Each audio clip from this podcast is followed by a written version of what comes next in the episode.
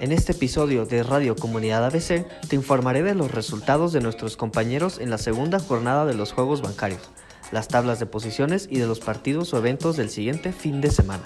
En la disciplina de ajedrez, nuestro compañero José Luis Núñez ganó su emparejamiento contra su similar de la Conducef.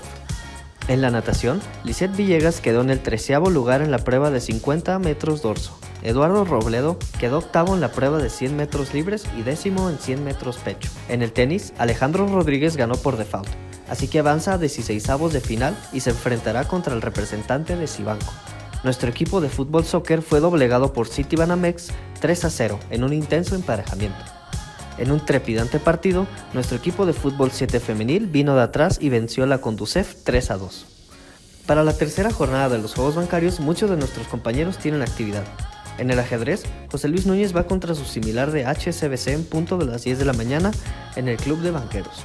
En natación, Lisette Villegas participa en la prueba de 50 metros pecho en punto de las 9.40 de la mañana. Eduardo Robledo participa en las pruebas de 200 y 400 metros libres en punto de las 10.20 de la mañana y 1.45 de la tarde respectivamente. Toda esta actividad será en el Centro Deportivo Coyoacán.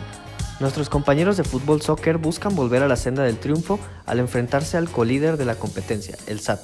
La cancha y horario todavía están por definirse, así que mantente al pendiente de nuestras otras plataformas de comunicación para saber dónde y cuándo será este importante partido.